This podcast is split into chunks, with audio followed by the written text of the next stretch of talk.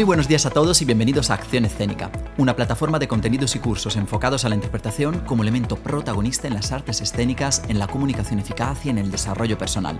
Soy Cristian Nila, actor licenciado en arte dramático con una formación profesional en canto y en danza y para mí será un placer acompañaros en este nuevo episodio de nuestro podcast. Hoy hablaremos de comunicación eficaz y oratoria. Veremos qué es, en qué edad sería aconsejable empezar a entrenarla y cuáles son las ventajas de dominarla en el día a día. También plantearemos un entrenamiento como herramienta de desarrollo inicial de esta competencia. Pero antes, recordaros que estamos en Facebook, Twitter, Instagram, Google y LinkedIn y por supuesto para ver todo nuestro contenido visiten nuestro blog accionescenicablog.wordpress.com. Así que bueno, sin más dilación, empezamos ya con el episodio de hoy. Bienvenidos a todos compañeros y compañeras, estamos aquí una vez más en nuestro podcast y hoy en este quinto capítulo cambiamos de tema. Empezamos a hablar de comunicación eficaz, y hoy, sobre las bases, digamos, de un marco teórico de distintos autores que han estudiado este tema, pondremos las bases para crear un entrenamiento mínimo y básico para todas aquellas personas que sientan necesidad de mejorar sus capacidades comunicativas o que simplemente tienen un trabajo de cara a un público y quieren aprender cómo aumentar su productividad. También veremos cómo este tipo de entrenamiento, por supuesto, que influye no solo en lo laboral, sino también en nuestra vida privada. Es una temática que se ha tratado de múltiples formas, se han interesado muchos estudiosos en ella, pero muy pocas veces, por no decir casi ninguna, se ha relacionado con las técnicas de las artes escénicas. Y es justo aquí, en este apartado poco estudiado, donde vamos a entrar hoy. El estar arriba de un escenario entrena al artista a convertirse en un poderoso comunicador. Y esto lo sabemos porque lo hablamos en otros episodios anteriores. Pero, ¿qué pasaría si trasladáramos ese entrenamiento a nuestra vida real?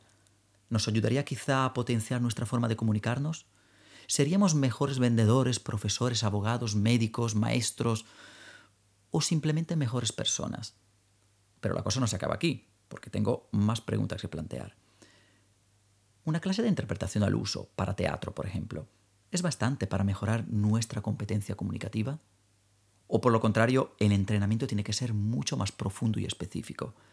Responderemos a todo esto y a más cosas pero antes es importante situarnos, entender en qué ambiente nos estamos moviendo, pero sobre todo qué tipo de estudios se han hecho al respecto. Vamos a arrancar con una definición. Comunicar de forma eficaz no es más que tener la capacidad de transmitir un mensaje haciendo que llegue al destinatario de una forma clara y justo de la manera que nosotros queremos. Aprendemos a comunicar desde que estamos en la barriga de nuestra madre, y a lo largo de toda nuestra vida, comunicar representa la forma primaria de supervivencia del ser humano. De pequeñitos también aprendemos todos los códigos más importantes para hacerle entender al mundo que estamos aquí y que existimos. Y supuestamente nuestro entorno, nuestra familia, la escuela, el colegio, todo representa una fuente de aprendizaje comunicativo muy importante durante todos los primeros años de nuestra vida. Pero desgraciadamente, en primaria y en secundaria, no existe una asignatura como tal enfocada a la comunicación.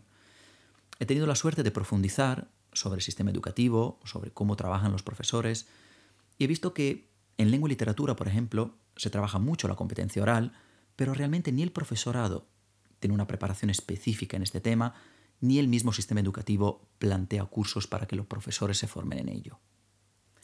La competencia de escuchar y hablar existe como un elemento de formación en los colegios, en los institutos, pero si os soy sincero, un poco por mi experiencia y también un poco por lo que he podido ver, los profesores realmente no tienen muy claro cómo trabajarla aparte de seguir esas mínimas pautas que marcan los libros de texto o directamente dejarse llevar un poquito por su experiencia.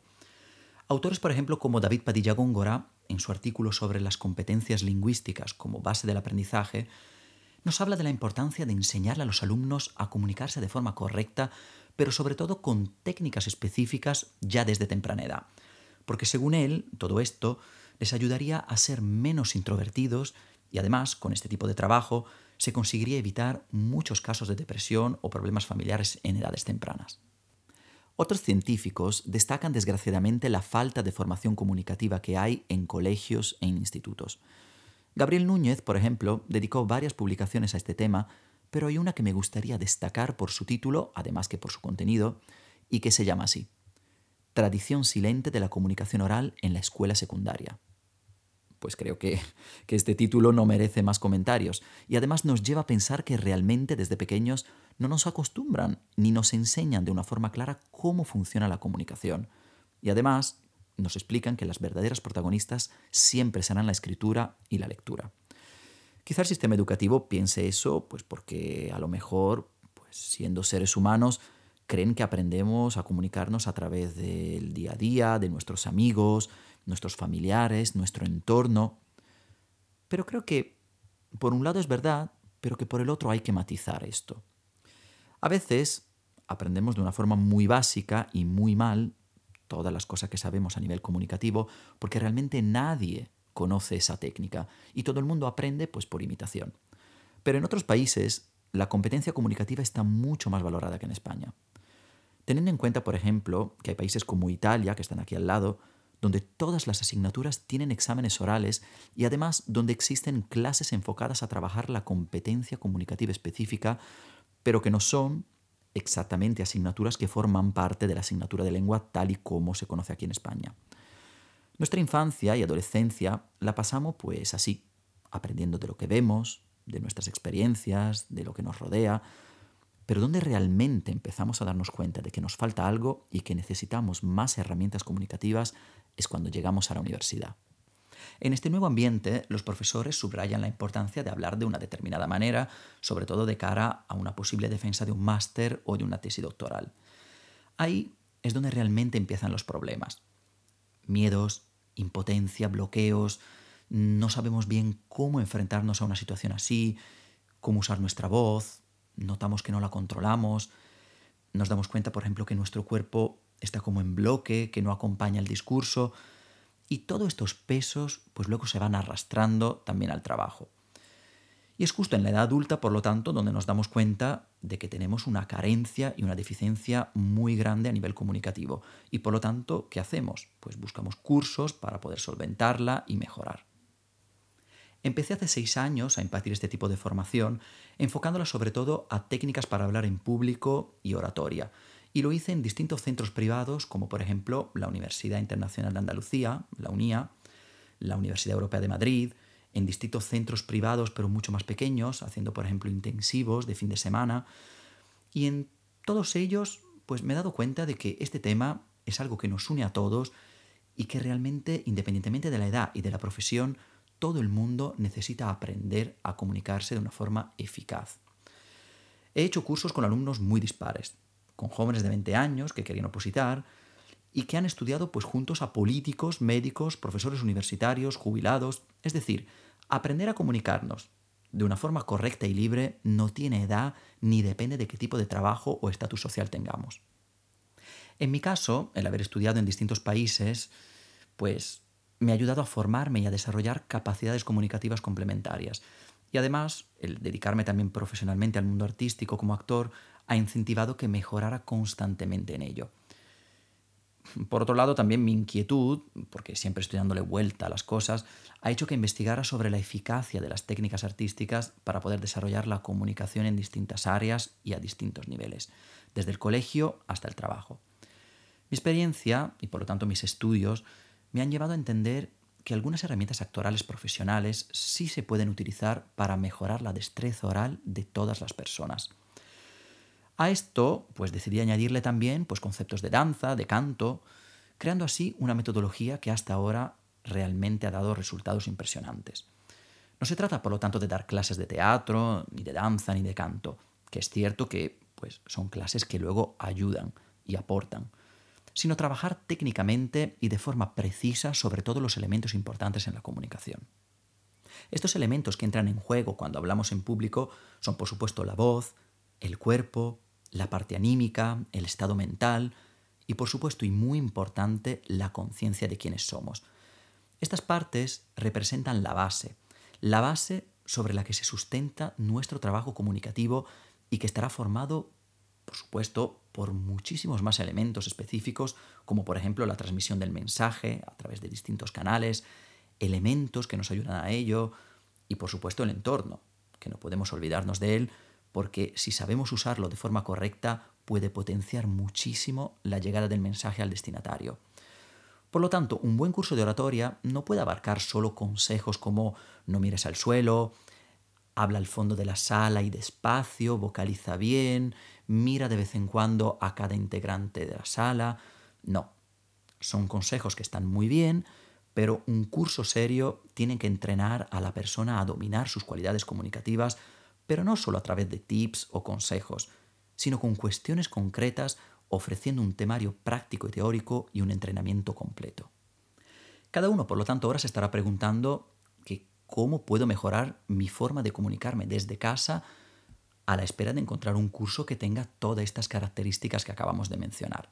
Bueno, pues ahora no quiero ofrecer los mismos consejos de siempre, como he dicho antes, pero sí me gustaría daros pues una pequeña preparación para que cada uno en su día a día pueda hacerla y que estoy seguro que le va a ser muy útil como, digamos, un precurso, algo preparatorio a un curso que hará en un futuro mucho más específico.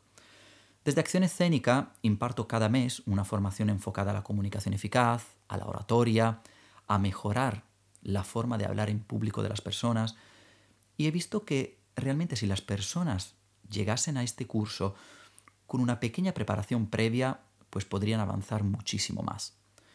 Un buen entrenamiento se tiene que adaptar al día a día de cada uno. Y todo lo que os voy a contar y a explicar a partir de ahora, estoy seguro que está al alcance de cada persona en su vida. Así que bueno, vamos allá con los ejercicios preparatorios.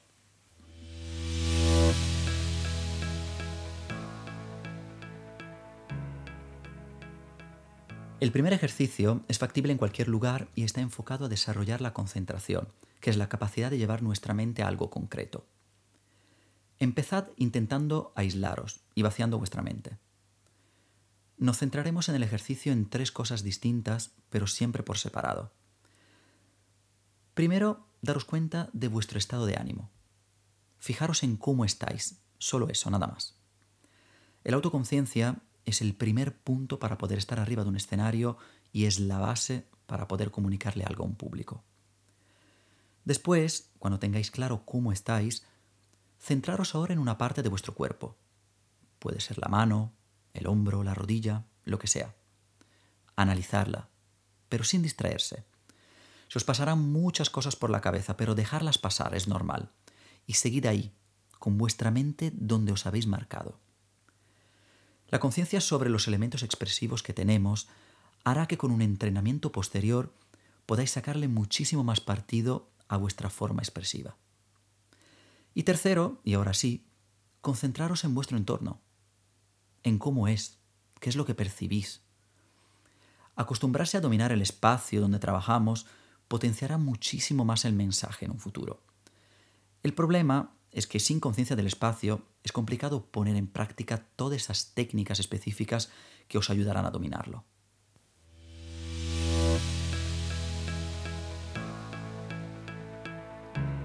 El segundo ejercicio está enfocado al entrenamiento físico. Vamos ahora a trabajar con música, que es un canal emocional muy importante, y ya veremos más adelante en otros episodios el por qué. Y me gustaría que, da igual el sitio donde estéis, intentéis expresar con vuestro cuerpo lo que os hace sentir esa canción, esa ópera, ese instrumental. Podéis usar el cuerpo entero o solo una parte de ello. Puedo moverme completamente o puedo mover solo una mano. Eso no me importa. Lo importante es que tengáis un objetivo claro en la cabeza y que no lo perdáis de vista nunca. Transmitir lo que siento a través de mi cuerpo. Para hacerlo hay que concentrarse en la música y dejarse llevar, pero siempre siendo conscientes de cómo lo hago y con qué parte de mi cuerpo me muevo. No se trata de bailar o volverse loco, sino de vivir la canción, pero siempre sabiendo lo que estoy haciendo y cómo lo expreso. Puede que a lo mejor esté sentado en una mesa y simplemente quiera mover una mano. Pues intento expresar esa canción solo con mi mano. O a lo mejor, pues estoy en mi casa solo y me apetece usar el cuerpo entero. Pues a lo mejor camino, muevo la cabeza, pero siempre soy consciente de qué parte estoy utilizando. Eso es muy importante.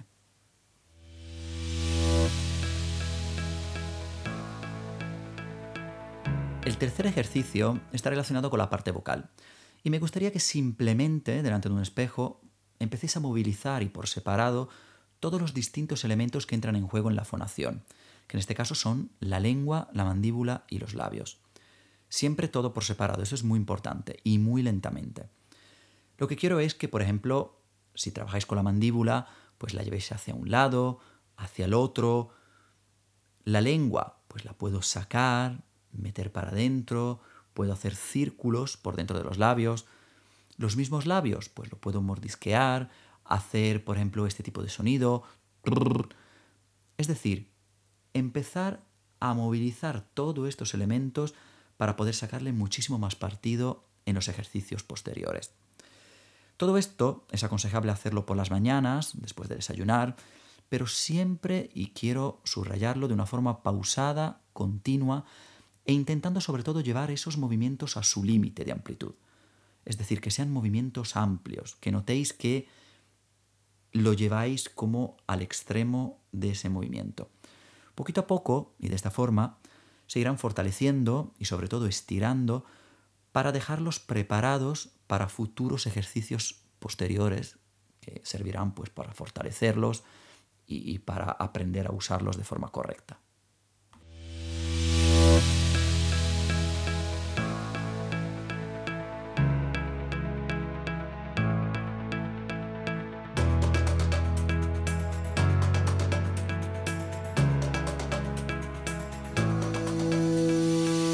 Bueno, creo que como introducción a la comunicación eficaz ha sido bastante por hoy. Hemos hablado un poco de la historia, os he situado sobre la situación real que hay con este tema, pero sobre todo espero haber puesto una semilla importante para que cada uno se plantee realmente formarse y mejorarse en ese sentido de una forma seria, porque realmente notaría su reflejo en el trabajo y en su vida. Próximamente hablaremos más en profundidad de otras cuestiones relacionadas con la oratoria y la comunicación eficaz, y además haremos entrevistas a especialistas del sector. Daros las gracias como siempre por habernos escuchado y recordad, podéis suscribiros a nuestro canal en todas las plataformas, iBox, Spreaker, iTunes, Spotify, YouTube, Google Play y SoundCloud. Os recuerdo que podéis dejarnos mensajes, porque como siempre nos encanta leerlos, y que si os ha gustado este podcast y nuestro canal en general, no dudéis en compartirlo en vuestras redes sociales para que todo el mundo pueda aprender con nosotros y así crear poquito a poco una verdadera comunidad, la comunidad de acción escénica. Nos vemos la semana que viene con un programa dedicado pues al miedo escénico, a algo que afecta a muchísimas personas, a ver cómo superarlo, cuáles son los síntomas y muchísimas más cosas. Así que nada, no os lo perdáis, aquí un servidor se despide, muchísimas gracias como siempre y hasta la semana que viene. Y recordad, a expresar y a transmitir que es vida. Un abrazo a todos.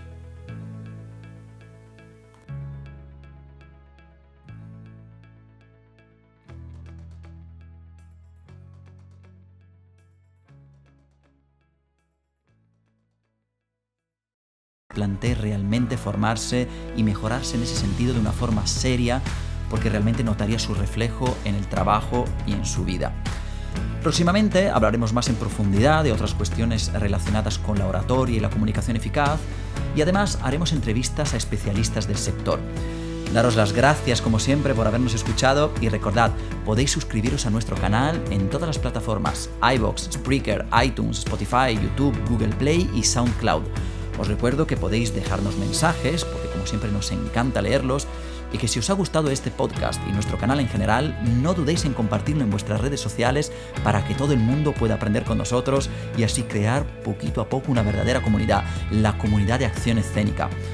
Nos vemos la semana que viene con un programa dedicado pues al miedo escénico, a algo que afecta a muchísimas personas, a ver cómo superarlo, cuáles son los síntomas y muchísimas más cosas. Así que nada, no os lo perdáis, aquí un servidor se despide, muchísimas gracias como siempre y hasta la semana que viene. Y recordad, a expresar y a transmitir que es vida. Un abrazo a todos.